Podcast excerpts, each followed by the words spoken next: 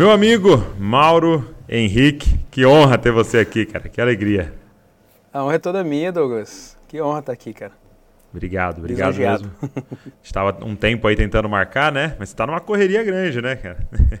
Cara, a correria só foi o último mês que você justamente tentou É marcar. mesmo? É, muito engraçado, né? Porque eu fiquei toda, durante toda a pandemia sem viajar, sem fazer agenda nenhuma. E ainda permaneço, de certa forma, assim. Eu só só deu um insight, assim, que eu tava com muita saudade da família, dos amigos. Então eu fiz um mês, assim, fui para Brasília, que é a minha cidade, né? É, fui para lá, fiquei oito dias. Aí eu fiquei um dia só com minha mãe, ela ficou enciumada. Quando eu cheguei em Florianópolis para descansar, assim, aí ela me ligou, ela estava chateada, eu tive que voltar para lá para ficar durante quase uma semana com ela. Fiz uma surpresa para Tá ela, certo, fiquei quase tá uma certo. semana com ela na roça, porque minha mãe mora na roça, assim, né? no interior, ele, no em torno de Brasília, ali em Brasilândia, Uhum. enfim. Aí eu fui e fiquei com ela, foi da hora. Depois voltei, já fui para São Paulo, fiquei duas semanas em São Paulo. Até você né, tentou marcar, mas já tava tipo um Isso, schedule, foi, ah, já vem tudo. presencial aqui, mas você falou, já tô assim, minuto a minuto, agendado. É, cara, aí eu cheguei, tem uma semana só que eu tô em Floripa tentando colocar a vida em ordem de novo, né?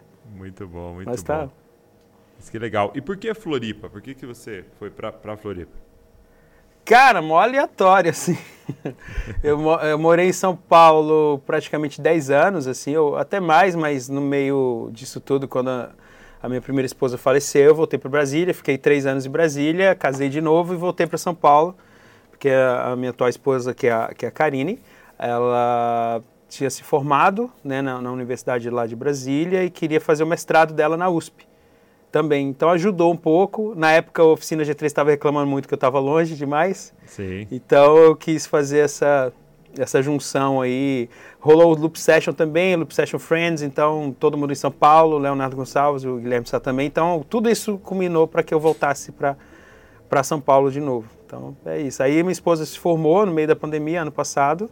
Então a gente ficou meio assim, poxa, né, agora eu vivo é, basicamente do digital também Uhum. né? Tenho meu curso, tenho as minhas coisas e tal. Então, eu também não sou um cara de, de gastação de dinheiro, de glamour, nem nada. Eu gosto de, de uma vida né, razoavelmente simples. E a gente calculou assim, ah, vamos, vamos para algum lugar. Eu não é tenho mesmo, filho, vocês escolheram assim um lugar. tá? Não, foi tipo na semana, cara. Foi bizarro, assim. Na semana, é, que lugar a gente moraria no Brasil? Tipo assim, sabe? Pô, que legal, cara. que Aí- legal poder fazer Aí isso. apontamos no mapa o pessoal da Brock, que, que trabalha comigo já há muito tempo, o Sidônio, né, que é, que é o CEO. Falei assim, cara, como é que é Floripa aí e tal? O que. Ele, Cara, é da hora, que é assim, assim, assado. Tá bom, entrei no carro, tipo, no outro dia com minha esposa viemos pra cá. Já alugamos a casa, alugamos a casa e voltamos pra São Paulo pra fazer a mudança. Cara, aleatório mais, mais impossível, né? Que legal, que legal. Mas que bom. E é maravilhoso, né? Cidade assim, Floripa, é uma cidade de praia, muito legal, né? Não, é, pra mim é surreal. Porque E você de- curte essa parada de praia? de- Nossa, eu gosto de tudo, eu gosto de natureza, cara. Eu gosto de curte? cachoeira, gosto de deixar eu moro no mato. né? Então, assim, aí eu, eu, eu basicamente. é, eu nasci em Brasília, né? Aí depois fui para São Paulo. Então, eu sempre fiquei nesses lugares meio metrópole. Urbano. Então, para mim é muito surreal. Ontem mesmo eu estava com o Estevão Queiroga na, na, na praia da Joaquina aqui. E eu convenci o Estevão Queiroga de vir morar aqui também. Inclusive, ele veio a semana. mesmo? Aí, é. aí a gente fica- tava com ele, com a família dele e tal. E, e ele olhando assim, ele, que surreal, cara, tá aqui, cara, que da hora, velho. Então é isso aí, aí eu, é, é uma vida diferente, né? Acho que para quem nasce né, num lugar desse, não- obviamente não vai ter a mesma percepção, mas a minha percepção é, é sempre surreal, assim, tipo, Sei, sei. baita qualidade de vida e, tipo assim, não é ligada, no- as pessoas às vezes acham que é caro e tal, não sei o quê. Não, cara, a praia tá ali de graça, você vai e pronto, Exato. sabe? Tipo, então, basicamente eu tô tentando aproveitar mais a, a vida nesse sentido. Muito bom, cara, muito bom. Deixa eu te fazer uma pergunta. Como é que foi? é, eu, eu até li um pouquinho da sua história, tal, assim, a galera faz uma pesquisa aqui. É, eu, eu vi que você nasceu já num lar cristão, né? Assim, sua família já, já era Sim. é, é, cristã. É, mas como é que foi o seu encontro com Deus, assim, pessoal? Como é que foi isso, a sua história? Hum, vamos lá, eu tenho, que, eu tenho que contar um pouquinho de antes, porque assim, minha família não é bem cristã, né? É. Foi minha mãe que teve a, a pira. Ah, só. entendi. é, porque a história da minha mãe é bem louca, assim, né? Minha mãe é, veio do Ceará e tal, com os, os meus avós chegaram em Brasília quando estava ainda construindo. Então, como eu estava entendi. construindo, eles tiveram que ir para o Goiás. Enfim, então a infância da minha mãe foi uma infância bem complicada, porque meu, meu, meu avô era muito violento e tal, qualquer coisa era tapa na cara. Eu lembro dela contando uma história que aquela festinha de quermesse, sabe, que o povo vai, vai dançar ali na, na, na, no centro da cidade, aí forrozinho, aquela coisa e tal. Aí com 16 anos minha mãe, né, um cara, pô, vamos, vamos dançar, ela foi dançar e tal, meu avô deu um tapa na cara dela, mano, na frente de todo mundo. Então é uma coisa meio dura. Aí, beleza, aí depois minha mãe casa com meu pai, que também é um cara violento, um cara que colocou arma na cabeça dela, proibindo ela de ir pra igreja, rasgou Bíblia, aquelas coisas todas. Eu, obviamente, não, é, não é, vivi isso porque eu, eu, quando meu pai saiu de casa, eu tinha oito meses de idade. Então, hum, somos três irmãos, eu sou mais novo. Então, é, a partir daí, minha mãe era dona de casa, teve que se virar para cuidar da gente, de três filhos. Então, eu acho um milagre absurdo de Deus a minha mãe ter nos criado com apenas o salário mínimo, assim, passando roupa. E passando roupa, cuidando de pessoas, enfim. E e o meu irmão, Paulo, que hoje é meu assessor, meu, meu, meu irmão mais velho, ele é exatamente 10 anos mais velho que eu. Uhum. Então ele foi meu pai, né, cara, durante uhum. esse período todo. Uau. Só que o, o lance, assim, que quando minha mãe, meu pai saiu de casa, foi a libertação da minha mãe, porque aí ela pôde criar os filhos na igreja, entendeu?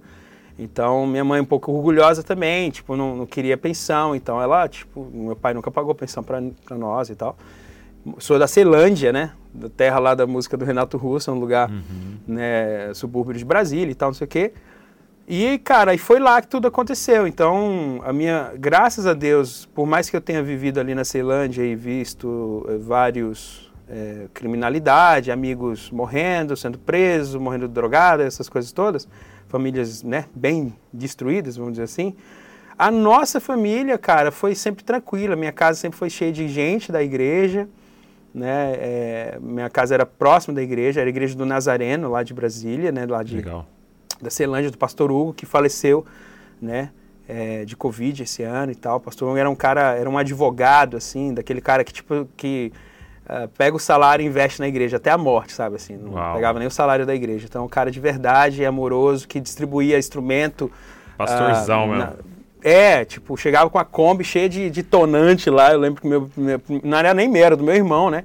Foi onde eu aprendi a tocar violão, com oito anos de idade ali. A primeira música que eu aprendi a tocar foi Sem Jesus Você Pirou, do Oficina G3. Sério mesmo? Sério. É, sério. Primeira música da vida. Cara, e eu tinha oito anos de idade. É, eu tinha oito anos de idade, cara. Aí foi, uh, fui crescendo ali, pirado com guitarra, com não sei o quê. Então não era um moleque que gostava de jogar bola, gostava de ficar pentelhando no violão. Eu gostava mais de esporte radical, skate, essas coisas assim. E igreja, cara, eu já tocava no louvor e tal, mas não cantava. O canto veio muito, foi o último da lista. Ainda eu passei pelo baixo, passei por várias outras coisas. Fazia, é, tinha um grupo de, de, evangelismo chamado Resgatar Vidas, que a gente tocava nas escolas. Eu, um molequinho lá, 10 anos, 11 anos de idade, tocando guitarra. Então essa foi a minha, a minha história, assim, sacou, basicamente. Que legal. Na, e, na, de início é na que, igreja. Quando é que você lembra, assim, de, de ter compreendido, assim, o, ah, o tá. evangelho, Demorou, ter, ter, entregue a sua vida? Demorou, porque embora eu tivesse crescido, né, nesse uhum. ambiente, um, isso só aconteceu quando eu tinha 20... Depois de casado, cara, 24 é anos. Sério porque é diferente, né? Assim, uh, é claro que esse ambiente, esse ambiente da igreja me foi, foi um escudo para mim de muitas outras coisas, né? Então, uhum. eu nunca fui cara de balada, ah, ficar louco e tal, não sei o quê. Nunca foi isso, né? Normal, sempre normal. Minha, meus irmãos são, eu falo que eles são mais caretas que eu, inclusive. É mesmo? Né? Meus irmãos são caretão, assim, meus dois irmãos mais velhos. E tudo pai de família, sabe, bons pais e tal. É o maior orgulho, assim, né, que minha mãe tem. E, mas assim, cara, quando eu tinha 24 anos, eu tava um pouco. Uh, assim, eu, eu tenho que voltar só um pouquinho, só para hum. você entender. Eu já trabalhava com música, porque eu comecei a trabalhar com música com 18 anos, eu acho, enfim. Abandonei a escola, eu estava no último ano, assim, eu falei, ah, é mano, mesmo? eu só tô indo, na, na, só tô indo pra escola pra. pra é, tipo assim, você, sabe aquela escola que você passa de ano só se você tiver presença? Assim, uhum, você não precisa fazer nada, só tá lá. Então eu falei, poxa, mas eu podia estar tá no estúdio fazendo o que eu amo e ainda ganhando dinheiro, olha que coisa louca. Então, é, para mim era surreal. E foi bem na época que eu tive meu primeiro emprego, que foi na McDonald's. E aí eu, eu pirei lá de, de ir no estúdio gravar um negócio para participar de um concurso lá do Faustão, enfim, na época lá. E eu passei, passei na, na região centro-oeste, passei em duas é fases lá. Depois foi cancelado o concurso e tal, mas me serviu para conectar com esse mundo do estúdio. Então eu comecei, na realidade, foi lá que as pessoas descobriram que eu cantava, porque até então eu não cantava, assim, na igreja só tocava. Uhum. Esse e... concurso era para cantar? Era para cantar no Faustão lá, Jovens Legal. Talentos, uma coisa assim. E aí eu, mas eu acredito que só serviu para me conectar com o Jones, né? Que é um produtor de Brasília, um cara absurdamente talentoso. E o Jones investiu em mim, cara, assim, sabe? Tipo, pô, mas esse, cara, esse moleque é da hora e tal. Aí começou, aí me chamou, eu lembro dele na mesma semana me chamar pra, pra participar de um disco, assim, de uma cantora e tal. Hum. Aí, a Aline Silva, até o nome dela, lá de Brasília. Até hoje tenho contato com ela. É, e aí eu fiquei, Aí eu, tipo, na minha cabeça, eu, como assim? Tipo, eu já amava música, né? E tal. Eu falava, ué, eu vou ser. Eu vou, eu vou fazer um back num disco, cara. Caramba, que louco. Aí, não, e qual é o seu cachê? Eu, Hã? Eu vou ser pago por isso? É sério? é, eu fiquei eu louco. Eu pagaria para fazer, né? E eu pagaria para fazer, exato, cara. faria de graça. Eu, eu vou ser pago? Quanto que eu cobro? Não sei. Foi assim, cara. Então foi muito mágico, assim, para mim, pro moleque pobre da Ceilândia é. e tal. Aí até convencer minha mãe, tipo, aí começou a rolar as gravações e tal, não sei o que. No final eu participei do disco com ela, fazendo feat com ela, enfim, conheci outros cantores. Aí começou esse mundo musical ali do cenário de Brasília e tal. Daqui a pouco eu já estava gravando, daqui a pouco eu estava mixando e foi, cara. Entrei num mundo assim do, do de estúdio, de produção. Então eu comecei já aí, né? Foi louco, uhum. porque eu não uhum. tive experiência de ministrar louvor na igreja. Vamos lá, irmãos. Não Você tive não isso, nunca tive. Então, quando eu entrei na oficina, mano, foi um terror para mim, imagina só. Porque eu era um músico de estúdio, basicamente, entendeu? Foi um bagulho assim Entendi. assim que eu. Então, sua parada era gravação, era. Gravação. participação nos CDs, produzir. É, produzir, fazer back vocal, tocar violão, tocar baixo, tocar guitarra. Eram as coisas que eu fazia. Né? E, e, e já estava mixando, já estava masterizando e tal. Então, é, mas enfim, quando é, eu já casado, não sei o que, bababá, eu, esse ambiente de estúdio foi um pouco complicado ao mesmo tempo pro lado é, é, cristão, porque eu comecei a me deparar com, com pastores pilantras, né? Vamos falar a real, né? Uhum. Então, real, jogar, jogar é, real. Vamos falar a real. Então, cara, isso foi me decepcionando, Entendi. Então né? Você, eu... você, isso você também gravava uma galera cristã e tal. Não, era a maioria era cristã. cristã. Ah, tá, só cristã. Entendi. Era ba... Não, era de tudo, mas a maioria era cristã. A maioria era cristã. Então, comecei a me deparar com gente esquisita, assim, né? tipo... É, exato, cara. Isso, aquilo foi minando, assim, um pouco minha fé. E, e, foi a época que explodiu o lance da teologia da prosperidade, de um jeito bizarro naquela época. Então, uh, quando eu ia para a igreja, eu voltava mais vazio, né? Do que cheio. Então, cara, eu já tava, tipo assim, esse rolê não rola mais. Aí a, a Jaque, né, minha, minha falecida esposa, ela falou de um cara e tal, que era diferente. Aí eu já, ah, diferente o quê? Já, tipo, né, desistente total. Um dia eu tô fazendo a barba, assim, para ir pro estúdio. Eu morava muito perto do estúdio nessa época, eu já tava morando na Asa Norte e tal, já tava melhor de vida e tal. É, fazendo a barba, ela ah, vai começar o programa, programa de 15, 15 minutos, assim, na, na rede TV local lá, sabe, assim, de Brasília. É, Aí eu é. fazendo a barba, e daqui a pouco o cara começou a descer o pau, assim, na, na, na teologia da prosperidade, mas com um embasamento bíblico, assim, ferrado, assim, tipo, uau, que esse cara tá falando?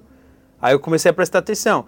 E esse, essa igreja era onde? Lá na Ceilândia, num galpão nojento. Aí eu, cara, daqui a pouco eu tava indo para a igreja, tava conhecendo o pastor, tava sendo discipulado pelo pastor, tava é conhecendo a Bíblia. Um cara mostrou a Bíblia de um jeito assim que eu, uau! Aí o evangelho, pum, assim, mano, na minha cabeça da Jaque, simultaneamente, louco, né? entendeu? Então a nossa vida, a gente começou a ler mais, começou a não sei o que, e viver aquela vida, e era um, um, um regozijo, né, como a palavra fala assim, incrível, sabe? Entender o evangelho, fazer sentido e tal, não sei o que. E aí começou né, esse, esse processo. Foi em 2006, mais ou menos. Depois de dois anos ali, é, no Ministério de Volta à Palavra, ou, né, o nome é bem sugestivo, de Volta à Palavra. De volta à palavra. aí É, eu já tava. Eu, sofri também lá um lance muito louco, porque elas tocavam umas músicas bem bregas, assim, que eu não gostava. Nossa, cara, e eu, é produtor musical, velho meu ego foi massacrado, porque, tipo assim, eu chegava muito tarde, porque eu não queria pegar o louvor, né? Aquela coisa, Entendi. só quero a palavra. louvor não, louvor não, esse louvor aí não dá não, papai, tá ruim demais. já calcula. É, já. o produtor musical muito crítico, né, cara? Aí eu chegava lá e ficava lá atrás, assim e tal. Aí só que eu ficava com raiva, porque eu tava tão sedento pela palavra que eu queria estar na frente, só que eu tinha que chegar mais cedo. Então, o resultado, comecei a ir mais cedo e ficava emburrado, sentado assim. Aí, eu, aí daqui a pouco eu comecei Aí eu lembro que o meu pastor, coitado, tipo assim, né? Nem canta direito, sei o quê, só vamos aí, vamos aí, gente, vamos aí, tocando viola do jeito dele, ele gosta de sertanejo, assim e tal. É bem sertanejo. E aí ele. Aí um dia ele falou, gente, eu não sei nem de quem é essa música aqui, ó, mas a letra. Aí começou a apontar pra letra. Eu, pra mim o que faz sentido é letra. Ele não. A igreja, até hoje eu vou lá, ninguém dá muita bola pra mim, não, sacou? Então é outra vibe. É outra vibe. Eu gosto muito disso. Aí, Isso é muito então, bom. tipo, é, tipo, não tem essa parada, artista, não tem esses negócios, uhum. Aí, cara, foi muito interessante, porque aí eu comecei a prestar atenção nas letras das músicas. Aí eu, uau, daqui a pouco eu já tava subindo, cantando, batendo palma, participando. Daqui a pouco, daqui a pouco tava o quê? To tocando baixo no louvor, tava tocando baixo, cara. Já tava, tava no rolê total, assim, mano. Foi muito incrível. É muito e aí, nessa época, é, o Juninho me liga e entrei na oficina, foi a loucura toda, né? É, é, mas antes de você falar do, dessa entrada na oficina, é, é muito louco essa hum. sua história, né? De tipo, você fala assim, cara, eu, meus olhos se abriram com 20 e poucos anos. É, porque eu, eu, acho legal essa, essa parada de tipo, eu tô desde os oito lá na igreja, desde antes disso até. E aí meus olhos se abrem com 20 e poucos anos. Mas tem uma diferença, né? Do cara que aceitou Jesus com 20 e poucos anos, entrou pela primeira vez na igreja é que você uhum. tem toda uma bagagem dentro de você, né? Entendeu? Você tem claro. toda uma história. É, é, todas as histórias que você ouviu, todo o conteúdo bíblico tá lá, né? Mas quando o evangelho tipo, abre os nossos olhos, tudo aquilo faz sentido. Porque, porque eu lembro assim de é. Paulo, né? Tipo assim, ele Sim. teve aquele encontro com Jesus naquele dia, os olhos dele se abriu, mas, cara, ele era um doutor do Antigo Testamento. E tava tudo lá. Sim. Só agora encaixou Pô. as peças no lugar certo. As coisas começaram a fazer sentido, né? É. Então, eu, eu, até um encorajamento para os pais, assim, né? Porque eu percebo isso. Às vezes está pregando para os filhos, falando para os filhos, você sabe que ele não converteu ainda. Entendeu? Mas está lá dentro. Vai é, ser a, a ideia ainda não fluiu. É, isso é muito da hora, cara. É louco, porque, porque tem esse tempo de, de, de, maturação que é natural do evangelho, que a, gente realmente vê isso nitidamente na vida de Paulo, né? Ele, quando ele vai para o deserto, se converte, vai para o deserto, fica lá sei lá quantos anos, é, uns 10 é, anos é, vendo, vendo é, é, é, como é que é? assimilando Cristo em cada detalhe, enxergando Cristo em cada detalhe. Realmente, depois que você estuda o Novo Testamento e tal, e aquilo faz muito sentido, aí você vai ler o Velho Testamento Exato. com essa visão, muda completamente. Você começa a ver os Cristo em todos, em vários pontos, principalmente Davi ali, na figurando Cristo, até Jó e tudo mais. Então, assim, você vai pirando, né, cara? Você vai, mano, tá sendo anunciado. Aí chega a plenitude do tempo, pum, aí hum. faz sentido. Aí o, o negócio, a, a bola fecha, é, o ciclo louco, fecha. Faz sentido, Legal. É. E, e, aí, então, é, nesse, nessa época, então, foi 2008, né? Que você recebe o convite para entrar. Você tinha algum Isso. contato com o Juninho? Como é que era? Cara, é, eu era de uma... Então, era muito paralelo. É, o meu contato era através do Vértice, que era, foi a, a, a banda do Jean e tal. Jean era de Brasília. Só que Jean já, tipo, já tava na oficina, já tinha né, explodido e tudo mais. E eu entrei nessa banda, né? É, em 2000, mais ou menos. Eu entrei, eu era maior fã dessa banda, eu ia nos shows, eu, é sempre, mesmo? né? Era uma fãzão do Vértice, eu ia, cantava todas as músicas, e show pra, pra 10 pessoas e tudo mais, eu tava lá, eu era um dos 10, aqueles caras, tava lá, e eu gostava muito, que eles faziam cover de Striper, mano, fazia de Bride, e o, vocalista que era o, o Marcelo Fernandes, ele, Fernandes, né, que eu falo, ele, mano, ele dava uns agudos com aquele harmônico do, do, do, do do Dave Thompson, como é que eu esqueci o nome, o vocalista do Drive, do, do Bride, assim, eu falei, caramba, mano, como é que esse cara consegue fazer isso? Então eu começava, tudo que eu via eu queria estudar, então eu estudava as músicas e tudo mais. Então quando ele saiu da, foi muito semelhante, ele saiu da banda no meio da gravação do disco, então já entrei já no meio da gravação do disco, igual foi o DDG, né? Uhum. Então já entrei, já colocando as minhas ideias, mas as músicas já existiam, já eu só cantei. Basicamente, né? Então, é, o vértice foi a, foi a ponte porque, mais ou menos, porque o vértice a gente, eu comecei a trabalhar com produção musical, o Marcelo Elias, que inclusive é o, é o é o compositor junto comigo e com o Josué Alves, que é um outro guitarrista, de Incondicional, da música que foi pra oficina, é, é, ele, ele, tipo, é um baita produtor, assim, a, a gente é brother até hoje, enfim, e, uh, cara, quando a gente, a gente tocava, a gente quase não tocava, mas a gente amava ensaiar, só vivia ensaiando e tudo mais, aí de repente... a gente quis mudar os, o nome da banda para Full Range, assim, porque, ah, porque a gente quer ser internacional. Agora a gente vai fazer música em inglês. né? Aí começamos a fazer música em inglês. E fizemos, a, eu lembro, a Try to Change, que era a música eh, que virou incondicional.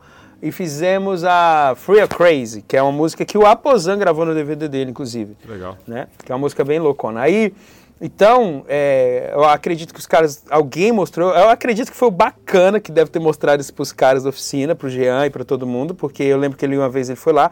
E o bacana, quem é o bacana? O bacana é o Felipe, Felipe Raposo, né? A gente chama ele de Bacana. O Bacana era um cara lendário em Brasília, porque era um cara comédia pra caramba, e ele era vocalista do Vértice e é irmão, irmão até hoje do Jean do oficina. Então acho que o bacana meio que mostrou na época uhum. que eles estavam sendo indicados ao Grammy lá em Las Vegas, olha a pira, e mostrou, eu não sei se é, posso estar enganado, mas eu acho que rolou uma pira dessa aí e mostrou a música e tal. Aí os caras começaram a, a cogitar. Mas depois que eu entrei na oficina, o Juninho falou, chegou a falar, se eu não estou louco, é, que tipo, na época do Vértice eles viram o disco do Vértice, que a gente só lançou o disco, só fez mil cópias e nada mais. Uhum. É, e e aí o Juninho acho que viu e cogitou, porque foi bem na época que o PG saiu. Só que, uhum. obviamente, eles estavam né, machucados com essa saída e tal, meio com medo. E, e o Jean e o Duca, até onde eu sei, é, enfatizaram assim: não, mano, você canta, você é o vocalista, você é vocalista e tal. Uhum. E aí o Juninho né, passou Ficou a gravar, tempo, né? gravou os dois discos e tal.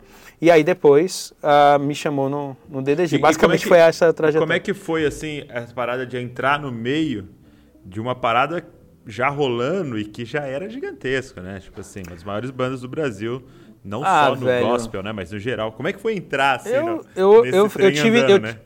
eu tive tanto medo que quis desistir, só isso. É tipo, mesmo, é mesmo? É sério, sério. Eu tive, eu tipo, foi muito medo para mim, porque, como eu te falei, eu era o cara de estúdio, tal, tal, tal.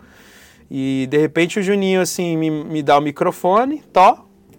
Sacou? E eu sempre toquei e cantei normalmente, né? E no Vértice chegou uma época que ficou trio. Então era o Power Trio. Eu tocava baixo, Marcelo Elias guitarra e o Alan Jones na, na batera. E tem uma parada então, que você se esconder um pouco atrás do instrumento. Exato, ali, né? é. O palco muda muito, sabe? É, então né? é outra, tem é outro ali, né? universo. Né? É. é só você ver. Você pega, dá um, micro, um, um microfone pro Dave Grohl ou qualquer cara assim que toca, sempre toca. Até o John Mayer, sabe? Dá pra ele. O cara fica meio, meio estranho no palco. Sem saber meio... o que fazer com a outra mão. É, porque ele tá acostumado, exatamente. Então, mano, pra eu, eu falo, pra eu aprender a rebolar no palco foi. foi longo esse processo, porque eu não foi, tinha experiência. Primeiro, a primeira apresentação que vocês fizeram, você lembra? Cara, a primeira foi uma que eu tava. que eles inventaram de fazer uma apresentação, eu não tinha nem decorado as, as, as letras da música direito, e, eu te, e colaram um monte de letra no chão. Obviamente Sério eu não mesmo? consegui ler. Não consigo, eu não consigo ler e cantar, assim, não dá pra mim. É, não dá, eu tenho um bloqueio com isso, eu tenho que decorar e cantar. Aí, cara, foi. Mano, eu só foi tipo assim, velho, só.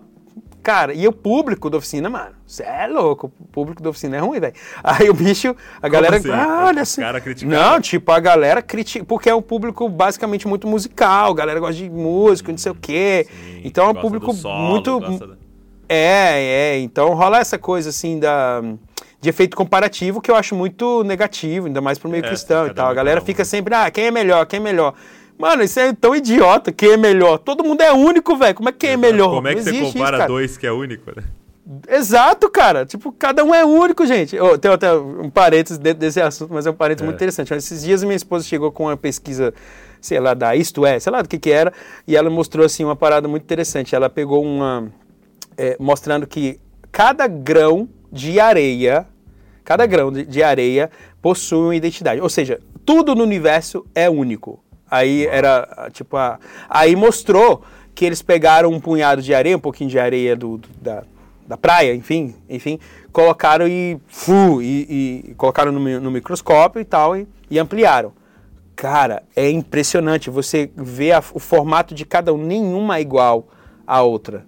Sabe? Tem umas lindas que parece que foi, fizeram uma, uma pintaram de aqueles negócios que mulher faz na unha, assim, bem branquinho, assim, tudo bonitinho, tu, tu, tu. Aí tem outras meio assim e tal. Cara, aí, ou seja, resumindo, tudo no universo de Deus é Único. original, é único. Uau, então, uau. isso que é o grande lance que eu acho, sabe? Então, quando a galera começa a falar, ah, o Mauro canta melhor que fulano de tal, ou fulano de tal canta melhor que o Mauro, eu falei, gente do céu, vamos evoluir, pelo amor de Deus, velho. E aí, quando é crente falando isso, aí piora, É, né, aí cara? Porque pira, né? aí piora tudo. Só que aí é pira. Eu não vejo isso acontecer tanto no, no- no- mundo fora, não, cara. É mesmo, Menos cara? do que. Serião. É menos do que no- nos crentes, eu não sei porquê, mas enfim. Vou entrar nesse assunto, não. Mas enfim, É. é, a, é a- é a tese sobre, sobre ser único, né? Sobre Então, mas aí, identidade aí própria. nesse, nesse primeiro show, é, é tipo, como é, como é que você recebeu esse feedback, assim? Porque não, não Horrível. era redes sociais, assim. Não, eu digo assim... Tava digo assim, começando, tava começando e É, ninguém me então preparou pra elas. Você ouviu, você pegou os feedbacks, você leu as paradas. Quando eu comecei a ler, quando eu comecei a ler, É mesmo, meu mano? irmão, eu, tipo, acho que eu não devo, eu acho que eu não sou bem-vindo aqui, não sou bem-vindo aqui. Aí começou essa pira, eu comecei, né? Aí, aí é isso que faz a gente tomar é, atitudes assim, tipo, ah, então eu vou provar que eu sou bom. Aí você começa a pirar, sacou? Né? E aí, é, isso é- e é triste, né? Olha só, né? Como a opinião alheia faz com que você comece a alterar o seu jeito de vida, o seu jeito Cara, de ser, não é faz doido. sentido, né?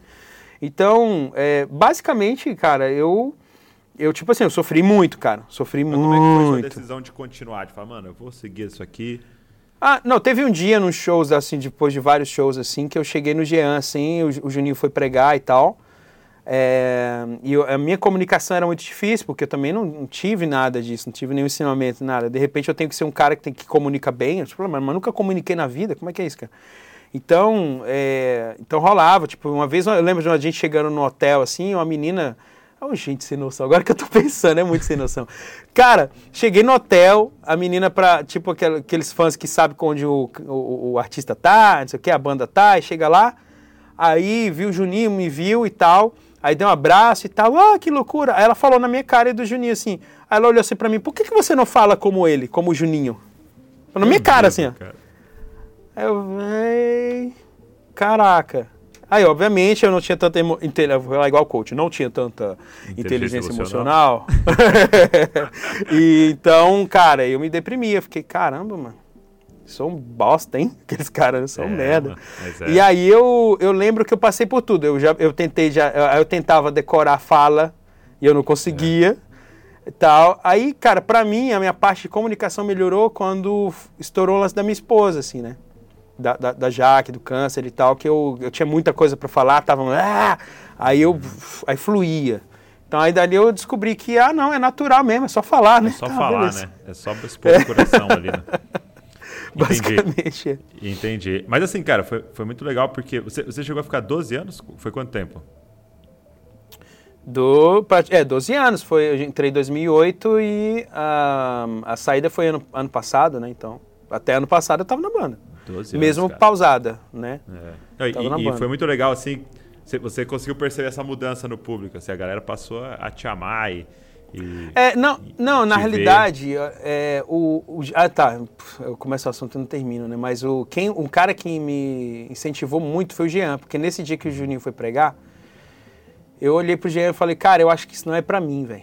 Você falou? Acho que eu vou voltar, é, acho que eu vou voltar para minha vida de estúdio. Eu era, fe- eu era feliz pra caraca, sabe, em Brasília. Eu já me sentia, podia morrer que eu já estava realizado com o que eu fazia e tal. Então, não tinha essa coisa assim. Oficina foi algo realmente inesperado e surreal.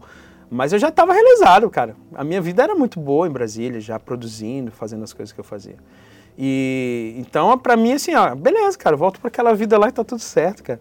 Né, já meio me convencendo e tal, né? O, o- o Duque e o Juninho nunca sonham com isso, mas foi o Jean. Aí o Jean chegou em mim e falou, cara, a estrada vai te ensinar, relaxa. Aí eu deixei. A estrada me ensinou, mano. Me ensinou muito, eu evolui demais, assim, com oficina. Foi um- uma experiência absurda, assim. Não tenho nem uh, como descrever a gratidão que eu tenho por tudo isso, né? Que eu vivi com oficina. Então, é, o, o costume veio quando eu comecei a encarar. Não, vamos aí então. Aí foi, cara, aí foi indo, aí você vai vendo. Aí quando lançou o. Nisso ainda não, não tinha lançado o, o, o DDG, né? A gente começou a fazer shows sem ainda lançar o disco, né? Enrolação de gravadora, aquelas coisas sempre para lançar e tal. Uhum. E aí quando lançou e a galera viu o DDG, aí putz, aí começou a olhar o Mauro diferente, começou a olhar o, o Aposan diferente, que o Aposan era até então era o pagodeiro, não sei o quê, nada contra o pagode, viu? É da hora. Mas é porque o pagodeiro quando tacando rock, os roqueiros começam, ah, blá, blá, blá, blá. aí mano, virou a chave, tipo assim, nossa, nossa, nossa, nossa, aí virou, né, o DDG acabou vindo, aí quando ganhou o Grammy, pronto, aí foi a a carimbada. Pum, aí Cara, ganhou o como é que foi essa Inclusive, parada tá ali, do Grammy? tá ali, ó. como é que foi essa parada do Grammy, mano? Porque é... Mano, a gente tinha certeza que a gente não ia ganhar, né? É mesmo? Basicamente é Mas assim, só pra certeza entender, assim, plena. tipo, eles falam, você foi indicado, vem. E tem que ir e ver o que vai Sim. rolar. Não, E era a terceira indicação. Nada. É, era a terceira indicação da banda. Então Uhum. os caras já tinham ido, voltado, ido, voltado. Ah, então, pô, Las Vegas, rolê. Era isso, cara. já Vambora, valeu. vambora. A gente foi pro Japão, aproveitou, o Vitão levou a gente pro Japão, porque ah, foi para Los Angeles, já puxou pro Japão. E foi a minha primeira viagem internacional, em 2009. Então, pra 2009. mim, mano, eu tava assim, uau, caraca, que louco essa vida. Então, tipo. é. Aí, Ganhando velho, ou fomos não, né, cara? Só de fazer a viagem. Tô nem aí, boa. cara. Tipo, a gente. Não, a gente tinha certo que não ia ganhar, sabe por quê? Estávamos disputando com o Regis Danese com a Entra na Minha Casa, velho. Tipo, foi um Cara, clássico. que a galera de- do pagode gravou a música. Entendeu? Então, assim, o Regis Danese tava lá. Eu falei, mano, é dele. Tá de boa. Sacou? Aí, de repente, quando anunciaram a oficina de atrás, não sei o quê, cara, a gente olhou assim e ficou pausado, assim. Hã? Tipo, sério, ao, ao ponto da mulher que tava entregando oficina de E3, vem pro palco. Sacou? Foi muito hilário. E a gente meio assim, cara, olhando pro outro, é sério, cara, a gente ganhou o Grammy. Muito louco, velho. Foi, Foi foi isso, de uma basicamente. música ou do álbum? Do álbum. Do Do, álbum. álbum. Ganhou a- é, o que eu fiquei muito feliz, porque quem produziu o álbum, né, que foi o, o Eros e o Pompeu, do, do, do Corsos, que é uma banda mal. Assim, os caras que produziram. Mano, quando a gente chegou e deu o Grammy pros caras, porque eles ganham, porque é o álbum, né? Como produtores e tal, engenheiro de áudio, não sei o quê. Aí, aí os caras ganharam o Grammy, sacou? Os caras, mano, tipo, chorando, ver os, os caras ogrão assim do. Os caras chorando assim, "Ai, eu amo vocês. Foi muito da hora, velho. Cara, que animal, que animal. Muito legal. Deve ter sido uma experiência surreal, assim. Muito legal. É, e como é que é a sua, a sua história com, o rock and roll, assim, cara? Nessa... Porque o que você falou, você cresceu na igreja ali, assim, muitas vezes a galera que cresceu na igreja não tem esse contato, né? Assim, Claro. tão, tão a fundo. Como é que foi a sua história, assim? Como é que você começou a curtir É, é hilário, assim, né? É porque, assim, eu... Em casa não tinha, não, não, não tinha muita variedade, né? De, Uhum. de coisas, assim. Então, eu lembro que começou com meu irmão Paulo, ele, ele sempre gostou até hoje. Eu tava no carro, ele tava me levando para ver minha mãe, lá em Brasília, e até hoje ele tem a mesma mania. Ele gosta de trilha sonora. Então, é, eu Trilha lembro filme, que ele assim? tinha o... É, ele gosta de as trilhas sonoras, Rock Balboa, Star Wars, as É trilhas mesmo? sonoras, ele gosta de ouvir. Ele ouve isso normal, assim, e tal, tipo, como se estivesse ouvindo Spotify, várias músicas, enfim, normal. Aí, cara, ele tinha, eu lembro que ele tinha o disco, que ele, meu irmão, ele participou de uma peça uma vez, e era o Emba- Embalos de Sábado à Noite, era tipo aquela coreografia que tem no final do filme com o John Travolta e tal. Então ele tinha o, o vinil, né, de toda a trilha sonora, o vinil duplo, e tinha do, do Greasy, também, que era com o John Travolta. Então ele era fã de John Travolta, né, mano? Bicho, o negão querendo ser, ser branco, como sempre e tal. Aí, né? Muito louco, ele gostava de dançar, ele gostava de artes marciais e tal. É esse meu irmão que me criou, foi meu pai, basicamente, né? E aí, eu ouvia esse disco, porque era, tudo que eu tinha era isso. Então eu ficava, cara, cantando aquelas músicas lá e, e eu era o cara que pegava, tipo, qualquer coisa e fazia de microfone, ficava igual um retardado. Porque eu, eu, quando o meu irmão foi servir ao, ao aeronáutica, na época, 18 anos, eu tinha 8, ele tem 10 anos mais, mais que eu. Então, a partir daí, eu fiquei sozinho em casa. Tinha que ficar sozinho, não tinha ninguém para cuidar, não tinha grana. Minha mãe tinha. Minha mãe saía às quatro da manhã, fazia comida para mim ah, e voltava, sei lá, oito da noite, sacou? Meu Deus. E aí ela deixava, ela deixava os vizinhos me vigiando, não pode sair de casa, né? Não pode sair de casa. E, e você tem as suas obrigações. Só que aí ela era esperta, tipo assim, não mexa com. Olha a pira da minha mãe. É, não mexa com. Não lave banheiro, não mexa com produto químico nenhum. A única obrigação é o quê? Encerar o chão, que era aquele chão de batido, sabe? Aqueles de cimento batido, era vermelhinho, assim. Aí tinha que encerar. É, vermelhinha. Aí eu tinha que cerar, mas não passar cera. Ela passava antes, era só dar o lustre. Então eu, eu, eu, senta, eu ficava em pé nos tapetinhos quadradinhos que tinha e ficava lá, tipo, fazendo exercício físico, né? Lá e cerando tudo. Tinha que estar tá brilhando quando voltasse e tal. E não podia sair pra rua. Não podia sair. Ela deixava os vizinhos. E era isso, cara. Então eu ficava dentro de casa. Então o que, que eu fazia? Eu, viajava na maionese, cara. Eu ficava cantando o dia inteiro. É, foi sempre assim. Então, quando eu comecei a, a, a, ver as outras coisas, foi quando o, meus, o, o Carlos, meu irmão do meio, começou a trazer uns discos diferentes. Aí ele, ele trouxe um disco de uns caras de, de uns cara que pareciam umas minas, sabe? Tipo Poser, assim, chamada Stripe, que minha mãe odiava. Entendi. Minha mãe odiava. Então eu ficava, botava o vinil lá e ficava tentando imitar. Então ouvi o Michael Sweet lá dando os agudos, dando aqueles agudos bizarros dele, e eu ia nos tons, velho, ia tudo, sacou? Só que minha mãe ficava pé da vida, porque ela tava lá lavando louça no final de semana, eu cantando isso, eu ficava tipo assim, era aquele cara que botava o, as caixas de som aqui, ó, igual um fone, botava e ficava ali, mano, o dia inteiro, cara. Eu era, Sério, sempre cara? fui pirado em música. Pirado em música. Animal. Era isso que eu fazia da minha vida. Aí minha mãe, quando eu começava a imitar e cantar não sei o que, a minha mãe grit... jogava as panelas lá com raiva. Morre, diabo tá repreendido em nome de Jesus. Sei que, porque dava os gritos, né, velho? Eu, mãe, mas é de Deus, os caras são crente. Os caras são crente, velho. Aí ela, não, isso não é de Deus. Olha esses caras aqui. Isso é uma mulher. Eu não sei o que. Não, mas os caras não ajudavam também, né, mano? Os caras, É, mó- é difícil, né? aquelas coisas assim, aquelas poses com biquinho. Ah, não ajuda também, né, mano? Era hilário, velho. Minha vida foi isso aí, essas pira aí. E aí, e o- tudo que vinham trazendo pra mim, as coisas de fi- gravar fita cassete e tal, eu ia pegando. Então, primeiros solos que eu fui tirando na vida foi do Rich Sambora, lá do, do, do, do Bon Jovi, de uma live que não sei o que, que alguém gravou na fita cassete que regravou por mais 10 e aí chegou até mim. Aí eu ficava lá, ia voltando, ia voltando, e tirava o solo do ouvido, ouvido, ouvido, ouvido, ouvido. Então, assim, é, é, Isso- foi bem louco. Violão. parada. é, Isso no, no violão, é, isso no violão. Por quê?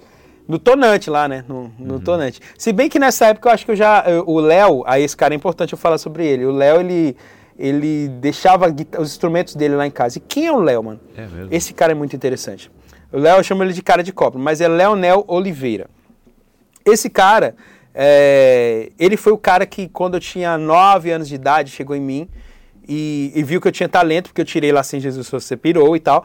E aí ele chegou e me, e me deu uma. Um, falou, com 9 anos, até hoje eu lembro dessa conversa. Obviamente não vou lembrar de tudo, mas a base da conversa era sobre ser fiel às suas raízes e humildade.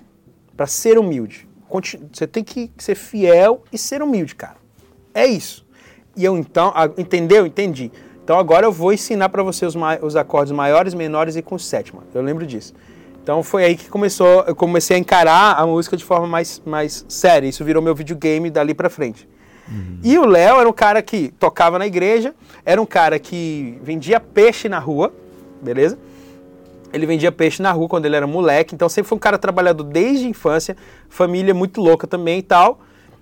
E, e ele era, era o cara que tocava guitarra lá na igreja e ele, ele eu falei pra ele, tá esperto, eu tive lá na casa dele esses dias, é, lá em Brasília. Aí eu falei, você é esperto, hein, mano? Você só queria que eu ficar, ficasse fazendo base pra tu ficar solando. É isso que você queria. Você treinou o moleque, você treinou o moleque só pra ficar lá fazendo. Aí ele me ensinava as bases das músicas, tudo, e ficava lá.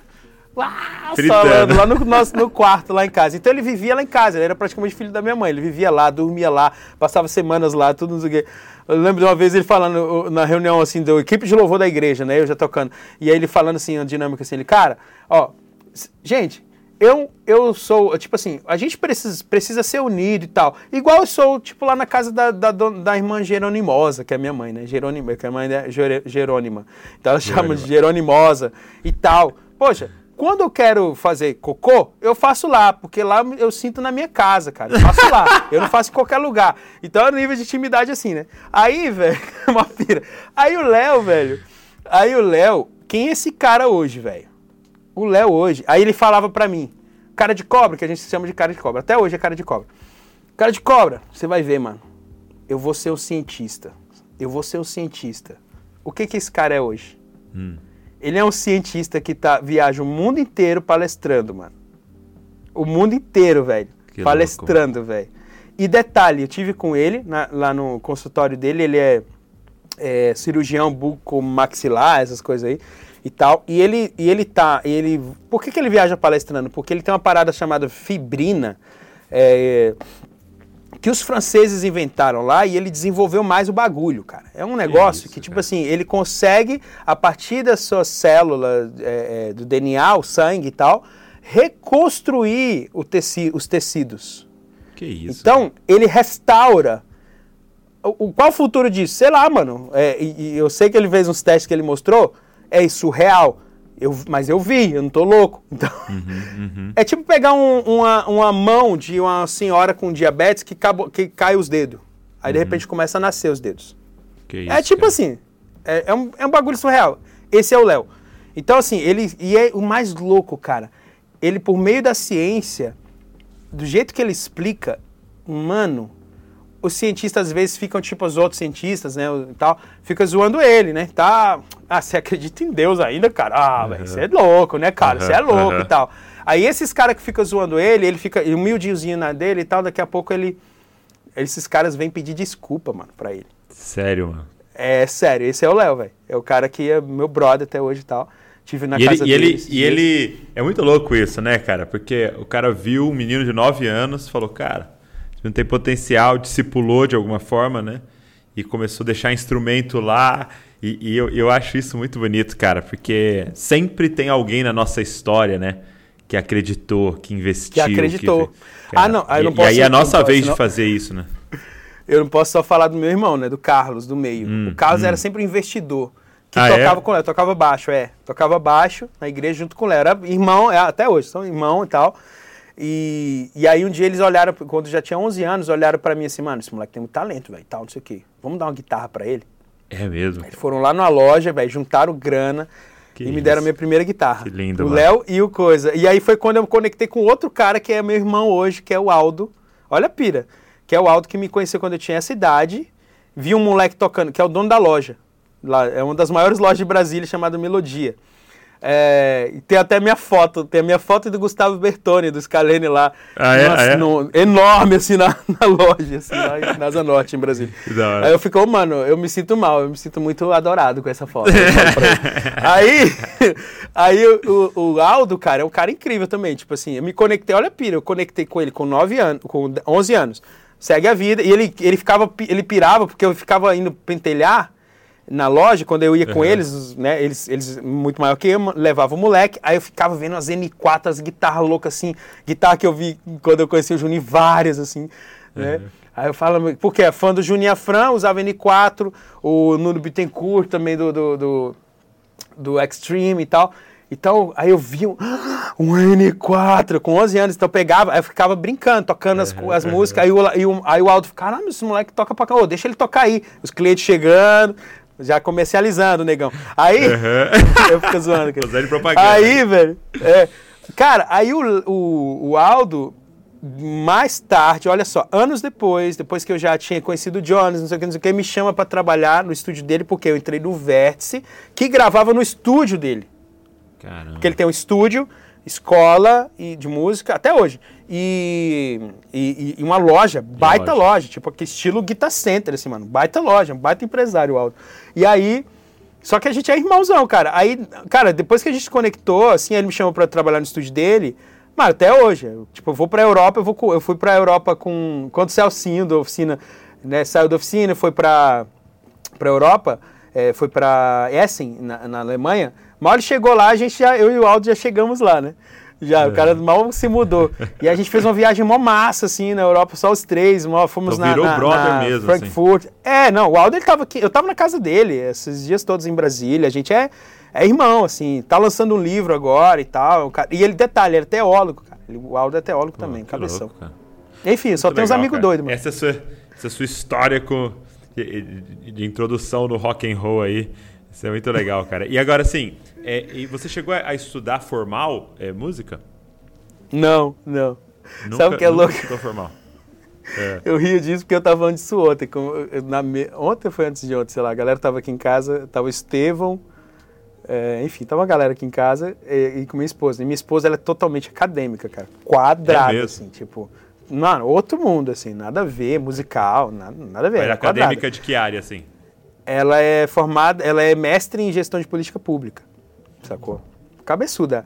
Aí, é, quando eu a conheci, eu a conheci no, depois que a Jaque morreu e tal, voltei, voltei para Brasília e tal, quis ficar por lá, né, para tentar me recuperar e tal. Aí eu comecei a frequentar de novo a minha antiga igreja, né? Que eu sempre acompanhei pela internet, né? Nunca parei. E, e aí eu ia nos estudos bíblicos, que tem os estudos induti- indutivos, né, de, da palavra em toda quarta-feira. Então pega um livro assim, mano, destrincha ele, é versículo por versículo. Dura um ano um livro, um livro, assim, sacou?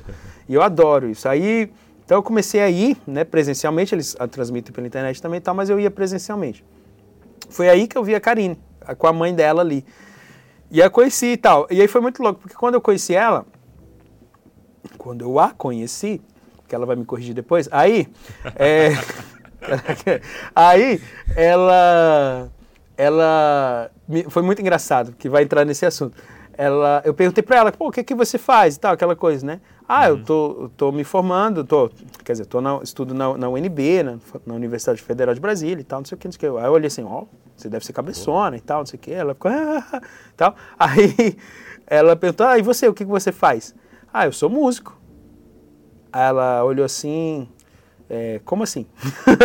Já tipo, né, preconceituosa. Aí eu, é, ué, tipo, sou músico, cara. Tipo, eu não queria falar que era do oficina, não queria falar essas coisas. agora. Porque uma coisa que eu determinei, os caras da oficina são prova disso. Falei, mano, eu tô ferrado depois que a Jaque morreu. Porque a Jaque mo- é, me conheceu quando eu trabalhava no McDonald's. E agora, bicho? Tipo, eu tô na maior banda gospel do Brasil, vou casar com fã. Fã não- não dá certo, velho. Esse negócio não dá certo.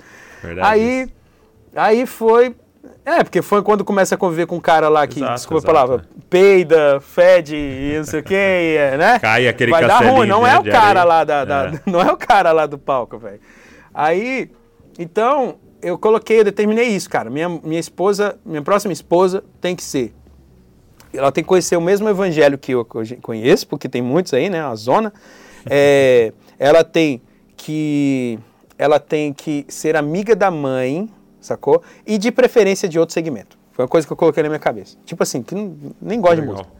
Cara, a Karine preenche todos esses quesitos. Então, quando, eu, quando eu conheci, então, tipo, o mundo dela é acadêmico. Então, que, tudo que ela queria, e acho que a família dela, era o quê? A ca- casar com um executivo, uns caras assim, entendeu? E eu, tipo, né, roqueiro louco. Nada a ver com, com o tipo. E aí, cara, quando ela me perguntou, aí eu falei, né? é, não, eu, tipo, eu ganho a vida com música, eu ganho dinheiro com música. Ela, mas. Mas você é formado? Ela fez essa pergunta que você fez Essa agora. Pergunta aí, ó. É, essa é a pergunta. Aí eu.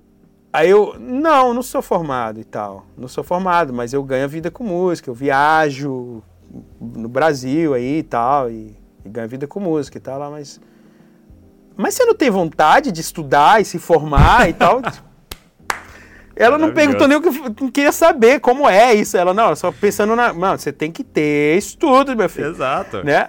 É, aí eu. Cadê seu aí certificado o, aí, que você é músico? é, aí o ego, aí o ego subiu lá alto, né? Sou humano. O ego subiu. Eu falei, então, cara, é porque, sabe, eu sou do Oficina G3, sabe? Aí ela. E? O que, que é isso? é aí, eu, Oficina G3? aí eu tive aqueles caras, tive a revelação. Pô! Eita! Calma aí. É ela! Já assim, olha né? aí, olha aí. Olha aí, aí já, opa, calma aí, tem alguma coisa dessa menina aqui. Pô! Aí eu, aí eu tipo, ainda mais o ego ainda tava inflado. Não, então, é uma banda aí que a gente, poxa, é, é ok, é um gueto, né, que o né, um gueto do gueto, né, porque você tocar rock já é gueto, e, Exato. e tocar rock gospel é mais gueto ainda, então, tipo, é um gueto do gueto, mas a gente, né, vive aí e tal, né, e a gente já ganhou um Grammy e tal, aí ela, ah, legal, tal, não sei o que. Então, assim, aí eu, foi assim que eu comecei o relacionamento com a Karine. Mas eu, eu falei pra ela, não, mano, meu negócio é sangue, meu negócio é sangue. Zoando ela. Eu sigo Então, muito assim, essa teoria então, do vida, sangue. A vida toda você foi autodidata, então assim, cara. Autodidata. estudar. Eu sou Mas, um, assim, um típico vira-lata, aqueles caras. Mas, mas, mas você, tipo, estuda. Assim, Aí eu você, estudei, aí não, aí vamos lá. Tipo, autodidata, Quando- mas o cara que pegou pra estudar. então. É, é meu, meu autodidata não sei como falar. isso. Atismo? Mas enfim, atismo, de enfim, qualquer coisa ismo. Isso, ótimo. Isso é bom, hein? Aí eu falei, eu falei assim, né? Eu, eu pensei, a galera começou a me procurar para estudar música. Foi aí que eu me liguei. Eu, caramba, eu tenho que ter o que ensinar. Então eu Aham. comecei a estudar. Isso antes da oficina. Comecei a estudar. Porque até, até então minha visão era estúdio, produção e isso, né? Então a galera Eu começou a me, me procurar muito para né? pegar aula. É, começou a me procurar. Então eu comecei a, a estudar o que eu faço. Né? Aí eu comecei a estudar teoria, não sei o que, não sei o que. E aí daqui a pouco, mano, quando eu fui pro Melodia, inclusive, né, lá pro pra loja do Aldo e tal, que eu, e depois o Aldo me contratou, me contratou não, a gente foi parceiro, né? Eu até falei, eu nunca fui, ele, eu falei, ah, tu era meu chefe. Ele, não, mano, eu nunca te, nunca te fichei, porque eu não queria ser Nunca fichado. assinei nunca sua te- carteira. Nunca assinei sua carteira, não. Eu acho que eu falei, é por isso que a gente é brother. Eu falei pra ele. Aí, é, a pira, cara, foi que, tipo assim, ele falou, cara, mas pra dar aula aqui tem que ter a carteira profissional de música e tal, porque se o nego bater aqui vai dar ruim. Aí eu bu, comecei a estudar o livro do Morromil Mad, né, que é um grande. é, é, enfim, um professor absurdo de música, enfim, um cara é um patrimônio de Brasília, inclusive, assim, ele é reconhecido mundialmente. Estudei, cara, estudei valendo, assim, tal, tal, tal, e fiz a prova e tal. Ah, então, Aí então tem uma consegui a- prova que você faz, se você passar, você ganha a carteira. você passar, você ganha carteira. Então eu tenho a Entendi. carteira profissional de música e tal, não sei o que, não sei o que. Né? Aí é isso. Aí, tipo, eu, o que eu, aí eu estudei, né? E aí a parte que eu estudei muito mais foi quando, em lá em 2014, surgiu a parada, 2013, 2014, a parada do curso de canto que eu tenho. Que aí eu tive que mergulhar, porque eu tinha que fazer um, um, um modo, um, um método, né? Formatar um método. Então foi muito louco porque eu peguei toda essa minha bagagem autodidata, né, mesclando ao que eu achava essencial da teoria. Por isso que o nome é canto na prática. Então eu sou um cara muito ligado à prática e tal, mas é o essencial, pô, estudar intervalos musicais, formação de acordes, não sei o quê, blá, blá, blá. Isso tem no curso, mas o fato é, é um- eu pego muito mais é, no domínio, do, no- na compreensão do aparelho fonador do que qualquer outra coisa, entendeu? Que legal. Quando eu- e aí é louco, porque dá certo, cara. Tipo assim, são sete anos, oito anos de curso, onde eu, pô, eu falo com orgulho, né? Tipo assim, de alguns alunos. O Bru- Bruno Faglione, novo vocalista do Rossaron, passou pelo canto na prática, saca? Cara, que louco. É, vários, vários e vários, assim, um artista, o Kevin Jana, que quase ganhou The Voice e, e tal, aluno canta na prática. Então, Eu- eu vários, lendo cara, que assim, passou já uns 7 mil alunos. 15. 15 mil? 15 mil já. Que louco. 15 cara. mil alunos já. Sim, é que porque são vários cursos, né? Aí daí Sim, foram sim. surgindo cursos menores, porque a galera, ah, não tenho grana para pagar o mais caro, o maior e tal. Tá, aí a gente Faz um fazia, módulozinho. nós fazíamos um, Uhum. um curso menor e tal, então a gente tem todo, na realidade são vários cursos. Tem o canto na prática, que é o curso, é o vídeo e tal, tem alguns acompanhamentos e tal. A gente tem uma equipe enorme, graças a Deus que, mano, sem eles eu não seria nada. É, e, e tem o, o CNP Academy, que é a academia, é o- é o Canto na Prática Academy. E ali os alunos que foram mentorados, então passa por um todo, faz o curso inteiro. Aí eu vejo, aí a gente fazia, nós fazemos ainda, vamos voltar a fazer, já vai ser o sétimo talvez evento que a gente faz anual com os alunos do curso. Normalmente sempre em São Paulo, no teatro, dois dias, onde eu convido um monte de artistas. Leonardo Gonçalves já foi umas 50 milhões de vezes, profissionais da música, foi cara do Rock in Rio, já foi tudo, mas você pensar. A gente todo, e faz é, palestras ou imersão ali dois dias com os alunos, com esses artistas. E, é, mano, é muito gostoso porque eles se conectam, né? Então Sim. rola uma pessoalidade ali. E hoje o, o- o CNP Academy, cara, é- é- virou uma parada muito, é meio- bem família, assim. né? Tem os grupos de estudo, então é um, é um bagulho muito louco, cara. Virou uma família, assim, virou, E- quase, e, assim, virou uma missão mais do que consegue qualquer coisa. ingressar a qualquer momento ou tipo vai abrindo Uhum. semestral? Então eu vou deixar até os Ah, links aqui na tá. descrição pra galera. Não, a gente, a gente, normalmente a gente já fizemos de tudo, né? Já fizemos, tipo assim, ah, só dois lançamentos por ano, dois, dois, duas abrir e aberturas aham. de inscrição por ano. Aí agora a gente está na vibe de fazer mensal. Então todo Uhum. mês eu faço, dou um conteúdo gratuito e tal, que não é no meu canal, a gente criou um canal, eu, eu gosto de separar isso, assim, a Mauro, Uhum. o artista e tal, né? As coisas de música, reflexão, as coisas, e o, E que é conteúdo é no Música na Prática. Tudo tá lá no Música na Prática. No Música na Prática você vai ter conteúdos gratuitos, vai ter várias coisas. A gente precisa trabalhar melhor o canal, porque eu tô com. Uma, e aí é culpa minha. Eu tenho gravado aqui todos os meus alunos gênios cantando em palco e tal. É muito louco a mentoria, porque assim, cara, a gente faz um ano, aí no final, assim, de tudo, tipo, pra a formação é, esse evento, onde eu faço tipo um evento mesmo, luz, câmera, ação, palco, desenvolvemos a, a, composição, a música própria do cara, o cara vai chegar lá e vai Louco. cantar, velho, com o público. Então é a experiência, sabe, Completa. no talo, assim, né? Uhum. É. Então eu tô até devendo, assim, eu sou. Aí eu, eu a culpa é minha mesmo, porque eu tô com o meu HD cheio de coisas, porque eu sou. Eu gosto muito de mixar as coisas, então eu quero. Meio perfeccionista, alunos, assim, né? É, eu, eu, tenho um pouco disso, eu tenho. Eu, graças a Deus, tô, a, a Rabrock, esses, essa galera que trabalha comigo, tô, eu tenho várias equipes me ajudando, então me ajudam mais. Porque eu sou, por exemplo, aqui, eu montei tudo sozinho, cara. Eu sou meio sim, assim. Sim. Eu acostumei a ser assim. Boto luz, não sei o que. Dá câmera, essa liberdade, né? É, o Estevam veio aqui um pouco antes da gravação que ele foi gravar uns conteúdos nas praias ali e tal. Ele, e ele, o Estevam é muito louco, né? Chegou aqui e falou, oh, mano, me empresta, você tem uns boné aí, mano? Eu deixei tudo em Manaus, não sei o que, o chapéu. Eu falei, ah, pega aí, deu um monte de roupa pra ele. Eu, deixa em paz, mano, preciso montar aqui, tem uma live agora. aí aí o, o Felipe Matos, né? O Felipe Matos é um cara que fez a, a música agora, montou todo o documentário de descanso e a música, e o clipe de descanso, que eu lancei recentemente e tal. E, uhum. e ele tava aqui, ele olhou eu montando tudo assim ali. E ele, assim, baita filmmaker, assim, né? Bota diretor. Você quer ajuda, cara? Eu falei, eu não, não preciso de você. Você quer, como é que é zoando aí? Ninguém. É, aqueles caras, né? Aí eles cara começou, a gente começou a zoar, né? Entra na piada. Não, cara, esse cara se acha autossuficiente. E não sei o que. Ah, vai cagar. É só costume. Eu falei, não, já, tô, já tenho o meu molde aqui, velho. Deixa eu fazer aqui pronto, vai lá. Porque eu tava preocupado, na realidade, com o Estevam, que tipo, precisava gravar. É, é, eu também sempre fiz muita coisa sozinho, tá? Assim, mas na pandemia a gente teve que voltar a fazer bastante coisa sozinho, assim. Montar em casa, é, fazer, é, porque te dá, e, e te Mano, dá uma mas, liberdade muito grande, né? Até criativo. Mas fazer, né? fazer em conjunto não. Não, dá, é, acho bom ter o conhecimento, saber sim, como manipular sim, algumas coisas essenciais, assim. Mas a, a, o lance de fazer em conjunto é, é, é, outra vibe, é melhor. Cara, agora dando um pouco de assunto, assim, como é, como é que foi é, essa experiência com a sua esposa, né? Com sua primeira esposa. É, ela teve um câncer, né? Foi, um condrosarcoma. Foi câncer. Né? E, uhum. e aí até eu estava lendo que um, um, dos álbuns, assim, é, tem a ver com esse momento, assim, né?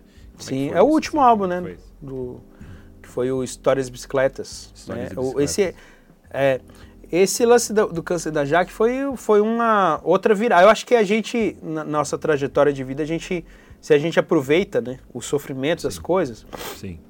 a gente vai evoluindo. Eu acho que o processo do evangelho é muito disso, né, na realidade. É, Eu tenho é. compreendido isso muito. Então, a história da Jaque, assim, acho que uma evolução foi quando a gente conheceu a palavra juntos. Uhum. E, e aí, quando veio o lance do câncer, né, na pessoa mais improvável, assim, que foi ela, né, é, eu, eu, eu acredito que. Eu não sei, mano. Eu, eu acredito na, na, na, Como é que eu vou dizer isso, cara? Eu acredito no, no, no na trajetória traçada por Deus. Para nos levarmos à luz, assim, esse caminho de luz. Então, quando a Jaque teve o câncer, obviamente, eu fiquei. Eu entrei em estado de choque, que eu, eu até falava, né, pô, nem, nem pra já que ser uma megera de esposa, pra pelo menos, ah, vai tarde, né? Mas não, ela era legal pra é caramba, a gente se dava muito bem, né? Hoje eu e a Karine, por exemplo, mano, a gente, a grude, assim, a gente, graças a Deus, um casamento maravilhoso também. Então, assim, uh, a gente era muito, muito de boa, né? Um casal uhum. muito de uhum. boa. E aí veio essa parada justamente, cara, no momento que tava tudo rolando, velho. Tinha ganhado Grammy, Entendi. Né? Comecei, tô na oficina, tá, pô, o público já me aceitou, aqueles Então tava, tava rolando a vida, né? Tava Entendi. rolando a vida. E aí, pum, de repente essa essa coisa. Essa né? bomba. É, aí eu, eu, bicho, ali eu entrei num estado de choque durante uma semana. E, é um, e aí é, os amigos é uma coisa de louco, né? O, o Celcinho, né, que eu acabei de falar, da, da, que tá na Alemanha hoje e tal. Celcinho é a Hanna, a esposa dele é alemã. E a, a Hannah foi cuidar da Jaque, ficou cuidando da Jaque no hospital durante uma semana e o Celcinho ficou cuidando de mim, eu louco, né? Tipo assim, né? Tentando assimilar o que está acontecendo. Então, durante uma semana eu não dormia, cara. Eu, eu, eu, quando eu cochilava, eu acordava.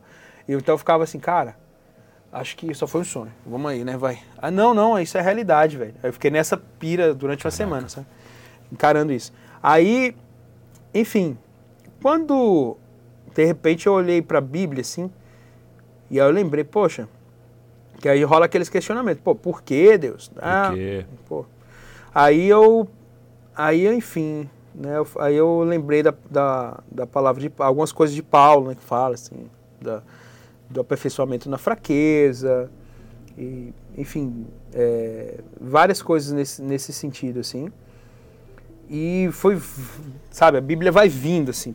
Sim. Tal, tal, vai tal. Cortando, falando, né? Aí, é, exato. Aí eu, beleza, mano. Então tá aí, vamos aí, né? Vamos aí. Aí eu, aí eu senti aquela coisa de Deus, assim. É, como é que é a, a, a palavra, assim, que fala, cara? Eu esqueci o texto.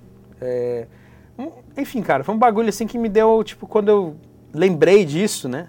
Nem hum. li, eu só lembrava. Eu olhava pra Bíblia e lembrava do que ela já tinha me ensinado, mais ou menos assim. E aí eu, bum, aí veio aquela força.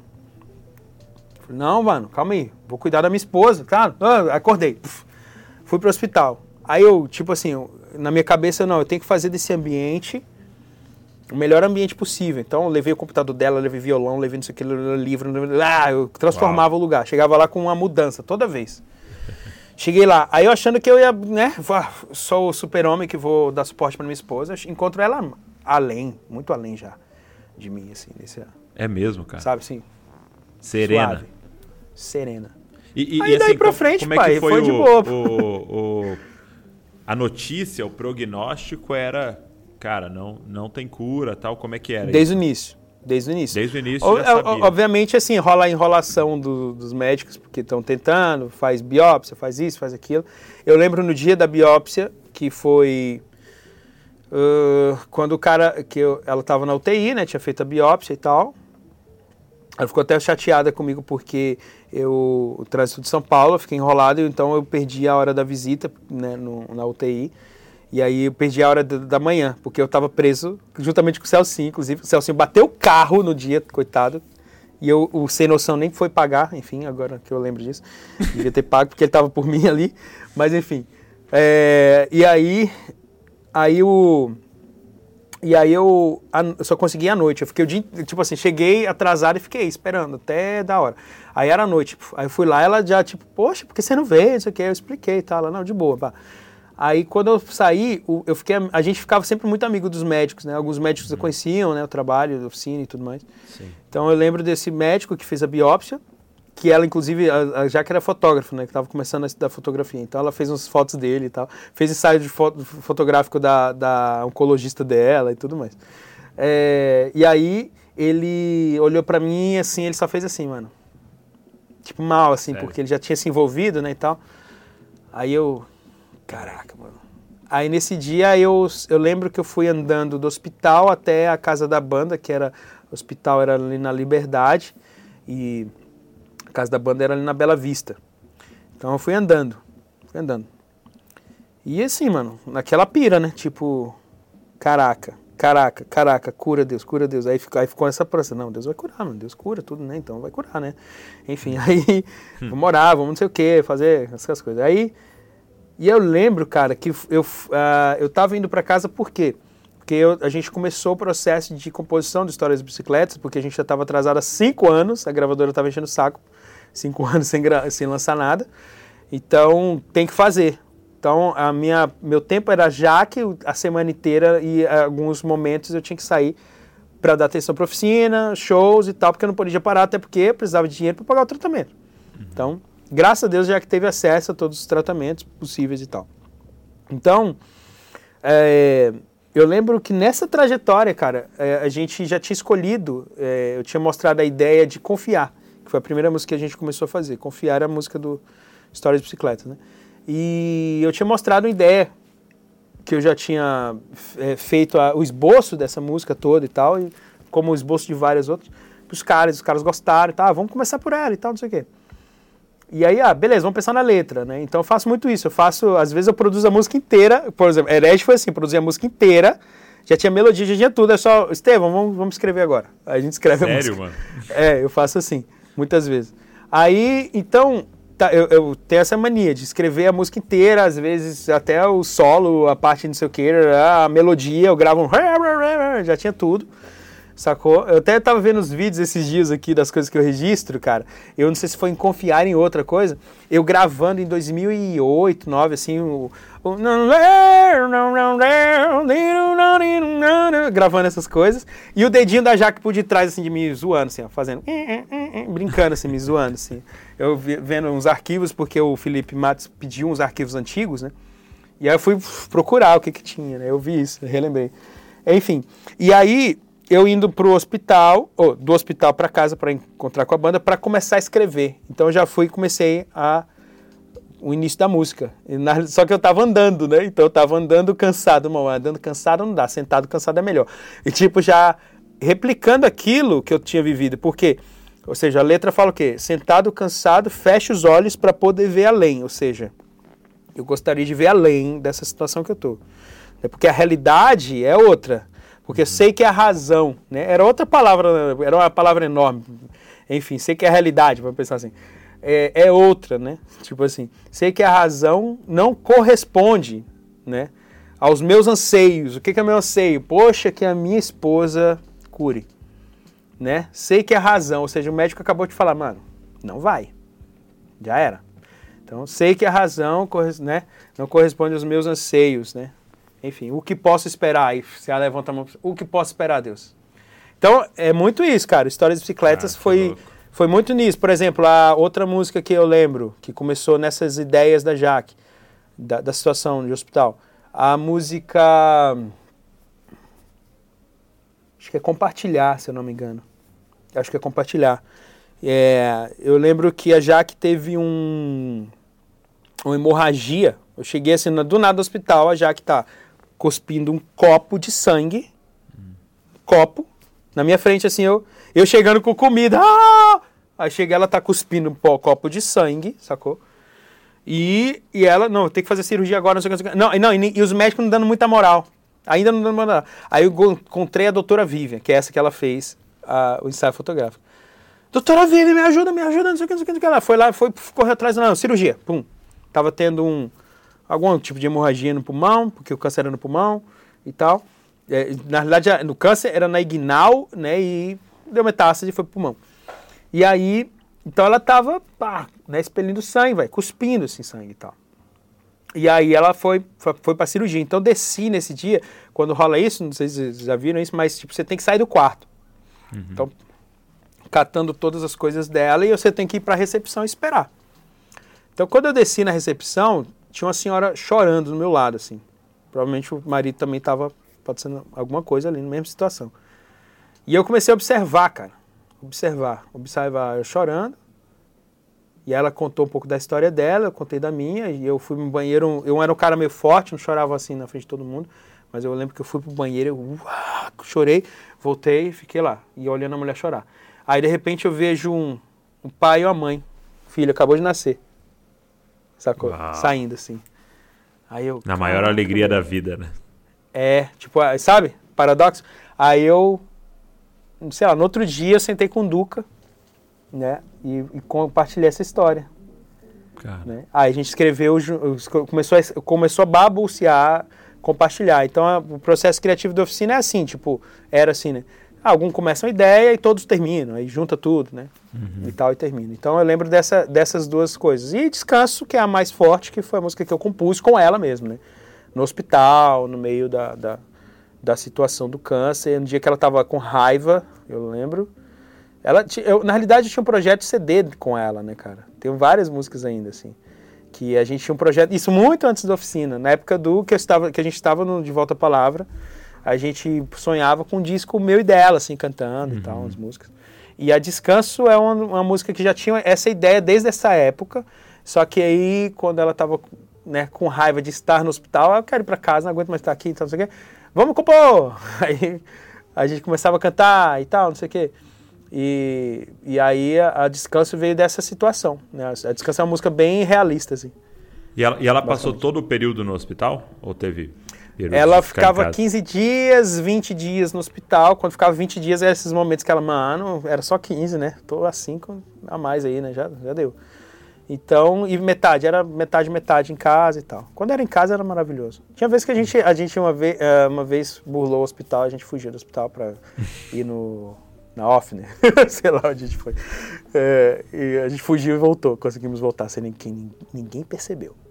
Caramba. Cara, a que gente história. tinha as dinâmicas loucas. Que história, cara. Que história. E, e, isso durou dois anos? Um ano e meio. Um ano e meio. Um ano e meio. É. Aí depois que ela faleceu, cara, é uma situação estranha. Porque assim, um, enquanto o, o, rolou o câncer, hum. o lugar que eu sempre odiei estar era no hospital, né? Assim, tipo, pra Sim, mim, eu, é. ai, mano, hospital não dá, cara. Cheiro, esse lugar. Mas, cara, rolou tanta coisa lá, cara. A gente cantava para um monte de paciente. Uau. Pacientes que tinham mais chance de vida do que ela. A gente cantando, assim, tipo, quase assim, eu sei que eu vou morrer, mas você não vai morrer, jovem. Anime-se. Então a gente Uau. vivia cantando para os pacientes, cantava para os médicos, a gente cantava, era os cantadores. Então a gente passou por três hospitais, é, porque no final foi, o estágio já foi em Brasília. E lá em Brasília é, rolou a mesma coisa, sabe? Tipo assim, os enfermeiros, os médicos, assim, ficaram é, ficavam encantados, né, com, como nós éramos. E eu lembro uma vez que eu entrei no vindo de um show, assim, direto de um show, cara, assim, cansado, direto, assim, não, quero ir, quero ir lá, porque o minha, minha, meu lema, né, assim, era não deixá-la só, nunca, uhum, a Jaque não uhum. pode ficar só. Então, como eu não tenho família em São Paulo, é, eu ficava com ela o tempo todo, mas eu queria alguém para ficar no final de semana para poder fazer show, ganhar dinheiro para pagar as coisas para uhum, ela. Uhum. Então, uh, revezava minha mãe, né, e a minha sogra, que é a, que é a dona Mari, que é a mãe dela, que sofria, né, absurdamente com Imagina. tudo. E, enfim, que mimavam ela, fazia a comida que ela queria e tudo mais, levava para o hospital, porque a comida do hospital, né, né, aquela coisa, vai enjoando, aí minha mãe cozinha muito bem, então levavam as comidas que ela gostava. Então era sempre cuidando dela, assim. Então, meu lema assim, mano, ela tem que, tipo, no meio dessa merda toda que ela tá vivendo, ela tem que se sentir amada, bem, é isso. Então era isso. Então ela nunca ficava só, nunca dormia só, nunca nada. Ela sempre tava com gente com ela. E aí, né, pra mim isso é uma coisa muito natural. Só que eu cheguei, entrei uma vez assim, cansado, vindo direto do aeroporto de um show com oficina, eu tava com o violão nas costas. É, entrei no, aí eu encontrei com a doutora Vívia, que é essa médica. Aí ela olhou assim pra mim, e aí, mano, tá vindo show? Eu, é, tô, não sei o que, cansadão e tal. Não, vou ficar com a Jaque hoje e tal. Liberar minha sogra para ir pra casa e tal. Aí ela olhou assim pra mim. Isso que você tem com a Jaque é algo surreal. Eu, como assim? É porque a maior, boa parte dos meus pacientes, a galera que abandona mesmo. Tipo, Uau. Ou, não é que abandona, ou então, ah, tem que trabalhar, né, e tal. Aí, entendo esse lado. Mas quer fugir tal, daquilo, mas, né? É, muita gente foge e tal, né? Então, é, e eu, e eu tô acompanhando agora um caso, né? Eu tive em São Paulo, fui lá na, no meu documentário eu falo sobre a Ana, né? A Ana era uma pessoa que é uma pessoa maravilhosa, assim, mas ela orava pela Jaque na época, né? Gostava da oficina e tal, mas é uma pessoa que orava. O marido dela e tal. Orava por, pela, pela Jaque. E aí, isso em 2012. Aí 2015, cara, pum, câncer. Sacou? Na Ana. Aí, é, aí ela vem, metástase, parada toda. Aí, ano passado, início do ano passado, o marido dela, tipo, entrou em contato com o meu assessor, enfim, mandou algum e-mail e tal, e falando da história dela e tal, que ela orava pra Jaque, não sei o que, não sei o que, queria alguma mensagem, blá, blá. Aí eu fiz uma mensagem, peguei o celular e gravei uma mensagem, sei lá, uns 10 minutos falando, assim, coisas uhum. que vinham na minha cabeça, e mandei. E aí depois ela mandou outro vídeo de volta, ela carequinha, chorando e agradecendo, e lá, lá, lá, lá e o marido do lado e tal. Beleza. Aí eu lembro que eu fui para os Estados Unidos, isso foi tipo um pouco antes da pandemia, tipo janeiro, sei lá. Aí em fevereiro, eu acho que eu fui para os Estados Unidos, foi até com. Não, fui sozinho para os Estados Unidos, ano passado. E aí, quando eu voltei, aí beleza, tô achando que tá tudo bem e tal, não sei o que. De repente a Ana me manda, manda uma mensagem pro meu assessor, não tinha meu número, falando que o cara tinha surtado, tinha abandonado ela. Sacou? Aí desde então, tô tentando cuidar dela. Então, tipo, tive. Que louco, é, cara. Tive com ela, ela tem dois filhos e tal. E o cara abandonou ela, simplesmente. Aí eu fui. Quando eu tava agora em São Paulo, né, uhum? Um dos, uhum. desses meus schedules uhum. aí. Esse schedule era, era, era lá. Era lá, então eu viajei, ela mora em Paraibuna, eu viajei, acordei cedaça e fui para lá. Vou até lançar, louco, eu gravei tudo, gravei a minha trajetória indo para lá. Aí fui para lá na casa dela e fiz, eu armei com o filho dela, me conectei com o filho dela. e tal. E vamos fazer uma surpresa pra tua mãe? Vamos, tal, não sei o que. Aí fui lá. Que da hora, tudo, que da vou, hora. Vou postar no meu canal do YouTube. Pô, eu quero ver. visita. A gente cantou e tal. Fui lá, cara. Ela não acreditou, né? Ela, não acredito que você tá aqui, cara, e tal. Pô, passei a manhã inteira Deus, com ela, foi da hora e tal. Ela é uma pessoa incrível, uma pessoa mano, de Deus. Ela é católica, assim, mas. Aqueles caras, ah, é hora, cara. católico, né? Então não pode. mano. Imagina. Ela é mais, ela é mais cristã do que, meu Deus, não sei como. Ela é, mano, é bizarro, assim, a, a coisa divina que tem sobre ela, assim, é, é surreal. E a forma que ela encara a inteligência e ela fala disso, assim, de um jeito tão bonito, cara, assim, tipo, é, tão simples, cara. É, é bizarro, mano. Deus é, é incrível. Quando a gente assimila essa coisa dentro de nós, Sim. do eterno, desse relacionamento. Por exemplo, hoje mesmo eu estava falando com o Chaga, um amigo meu que casou há pouco tempo, e ele, ele falou, cara, eu, eu tenho uma pilha de ensinar- ensinar o povo a respirar, porque o povo não respira, né? Eu falei, mano, mas respirar é tipo é o ruache, mano, tá ligado? O sopro, então você respira, cara, ó. Você sabe quando você está muito estressado, você respira fundo, respira fundo, você não dá uma relaxada? Então, imagine se você fizesse todo dia. Você vai começar seu dia respirando fundo e pensando em Deus. Só isso. Não pense em trampo, não pense em nada, velho. Obrigação. Só começa assim, ó. Aí daqui a pouco você fica flow- no flow de Deus aqui, ó. Você ora, cara. Agradece. E pronto. Aí você começa seu dia. Aí o chá falando hoje pra mim: Ô, cara, eu fiz essa parada. Tio, eu tô massa, cara. Vou trabalhar feliz. Não sei o quê. Então, eu tô nessa é pira. Eu fico- eu falei, "Vamos- gente, vamos respirar, gente. Vamos respirar, Deus. É um coach, coach do respirar. Hoje do respirar. É. Eu- Mano, agora pra de coach tá pejorativo demais. É, né? Antes da gente encerrar, só te perguntar, e como é que foi é, agora recente a sua decisão de sair do oficina? Como é que foi que você decidiu? Cara, eu não, não saí da oficina, né? Foi uma parada meio assim, tipo, a banda tá parada Entendi. durante três anos e tal. Eu tava fazendo minhas coisas e tal. E foi um negócio meio assim, meio out, assim, meio, Meio tipo, natural, ah, assim. É, meio tipo assim, Juninho, cara, é, segue teu caminho, vou fazer essas coisas e tal, não sei o quê. Eu, eu acredito que eles já tinham em mente fazer esse projeto com o PG, né? Que Uhum. fizeram e tal. E foi, mano, foi assim, cara. Então, tipo assim, não foi, tipo assim... Entendi. né, Tava meio pausado assim Nem- a parada. É como se não tivesse, se eu não tivesse pedido pra sair e, e nem pedido, nem pedido pra eu sair. Sei lá, não sei explicar, mano. Foi um negócio meio assim, ah, vamos. Tanto é que eu converso com todo mundo. Tava, ah, Sim. nesse dia que eu fui visitar a Ana, eu já aproveitei, Paraibuna, perto do, de onde o Duca mora lá, fui encontrar com o Duca em São José dos Campos. Passamos uma tarde maravilhosa.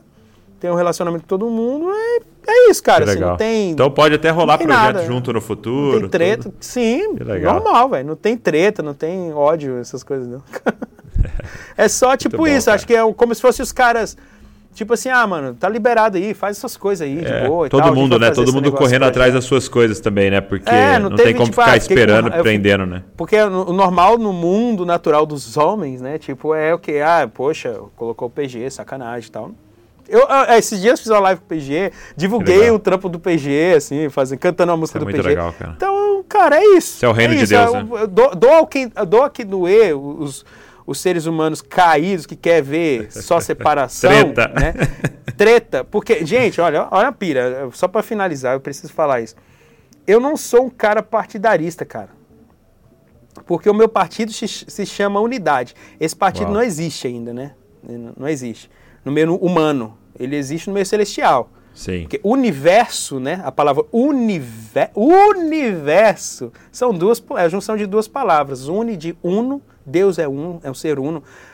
Jesus, quando vai ser assunto ao céu, ele fala o quê? Que pai, que, que assim como nós somos um, eu e o pai somos um. Ele está o tempo todo falando, somos um, somos um, somos um, somos um. Eles todos sejam um, como a gente é um, unido, é isso, cara, sacou? Uno, é isso. Verso de diversidade ou seja, diferentes. Unidade dos diferentes. Quando você respeita a diferença de cada um, do jeito que eu acabei de falar da, das areias, né, da, da- Sim, do grão sim, de, de areia do mar, cara, isso é o universo. Só o ser humano que fica querendo que o outro seja igual a ele, ao que ele acha que é certo, ao que ele pensa. Aí ele fica nessa pira. Aí, aí começa o partidarismo, né?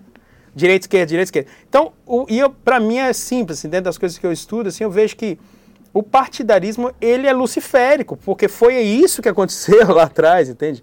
Entendi. O partidarismo no céu. Entendeu? Política, é o que está escrito em, Ezequiel, né?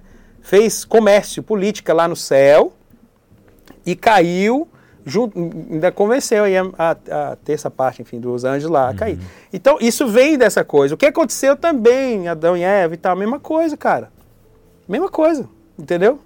Então, é, eu acredito que, tipo assim, a unidade, velho, é, o é respeito, o caminho, né? é o caminho, cara. É o caminho. Então, eu respeito. Por isso que eu me dou bem com, com tanta Todo gente mundo. distinta, distinta, assim. Gente que não é cristã, gente que é cristã, gente que é, a Ana é católica. O meu sócio, Flávio, um, um cara, velho, eu tô, eu, é, é, difícil na né, sociedade dar certo hoje em dia. É, eu tô há oito anos com esses caras. O, Flávio e o Rogério ambos são, são católicos, praticantes, aqueles caras que vão na missa, fazem as coisas, sabe? E tal. E, mano, e a gente é uma, é uma unidade, é uma coisa mais linda. O, a, o canto na prática, por exemplo, é uma missão pra gente, não é negócio, é uma missão, cara. Sacou? Então, é... E aí é, uma, é tão bom ser assim, gente. É uma delícia, você é leve, cara. Sim. Sacou? Você, tipo, você fica leve, cara, entendeu? Então, é a minha mensagem assim, que eu deixo para vocês? Sejam, sejam pela unidade, pelo partido é. da unidade, partido divino, partido de Deus, partido do eterno. Cara, é, muito legal você terminar. no eterno, no unidade. Votem no eterno. é, é muito legal você terminar falando isso, porque esse é todo o propósito do podcast aqui, cara. É, eu quero que ouvir legal. todo mundo, eu quero ouvir pessoas que são totalmente diferentes, mas a gente tem o mesmo propósito, cara. A gente quer ver o, o reino é. sendo espalhado, Jesus sendo pregado. Isso é muito louco. Obrigado, viu? Por esse tempo. Pô, eu, aqui. eu, eu, eu, eu, só, eu, falo, eu falo pra caraca, eu, eu sei que eu falo pra caraca. Mano, Imagina. Um, só que você me fez lembrar que o Maurício. Sabe o Maurício Meirelles, né? Uhum, cara, uhum. ele, é, humorista e tal eu não, eu não conhecia muito ele, que eu sou um cara meio tipo out, cara. A galera acha que eu tô muito na, na rede social, mas eu, eu gosto, eu produzo os conteúdos e eu dou pra minha equipe para eles é, ir postando pra mim, porque eu não, eu não, eu não gosto, velho, não gosto, assim. É, de ficar. Até esses dias eu fiz uma dinâmica assim com os adolescentes, que eu, fez, eu fiz assim, ó. Vou, vou explicar para vocês aqui, vocês vão entender. Deu, calma aí, a gente já volta no Marius Meirelles. Não, não, Vai pode, ficar pode. grande esse podcast. aí eu mostrei o símbolo, deixa eu mostrar aqui pra câmera aqui, ó. O símbolo da Apple, né? Uhum. Aí eu mostrei e falei, aí eu, aí eu, eu lá, em, lá, na, lá em Brasília, com os adolescentes, com a geração Z. Aí eu falei assim, o que, que é esse, o que, que é esse negócio aqui? O que, que é esse negócio para vocês? Perguntei, né? Para os filhos dos nossos amigos meus. Ah, é, um, é o símbolo, é a Apple, é o símbolo da Apple, é uma maçã mordida, é ponto. Aí eu olhei pro Aldo assim, que é teólogo, eu lembro que era o Aldo, fiz isso com o Léo também. Aí eu mostrei, Léo, o que, que, é isso aqui? O Léo, o cara, o cientista e o Aldo. Aí ele, cara, isso aí é o fruto do pecado. ah! Aí a galera, os meninos olharam assim, como assim fruto do pecado? Então, cara, ó, eu acho, é só, tipo, só tô supondo, tá? Que o Steve Jobs, cara, quando ele inventou essa maçãzinha aqui e tal, ele sabia, mano, que ele tava revolucionando o negócio. Então ele sabia que, porque o fruto do pecado na realidade significa dois caminhos, caminho né? árvore, árvore do conhecimento do bem e do mal, caminho Entendi. bom e mal. Ok. Então Steve Jobs sabia que isso aqui poderia ser usado para o bem e para o mal. Aí, se você está ficando tic-tac, tic-tac, tic-tac, tic alienado, oh, tic-tac, tic-tac, tic-tac, tic-tac, você é o quê? Isso é bom ou mal para você? Agora, o tio Mauro, eu falo assim, o tio Mauro, use isso aqui para influenciar pessoas para o bem. Então, se vocês pegam o seu WhatsApp para ajudar um amiguinho, isso é usar para o bem e tal, né? Falando sobre isso. Mas enfim, voltando só para o que eu lembrei agora. Aí eu lembrei agora aqui do, do Maurício Meirelles, cara, falando desse lance de, de, de, dessas diferenças de respeito.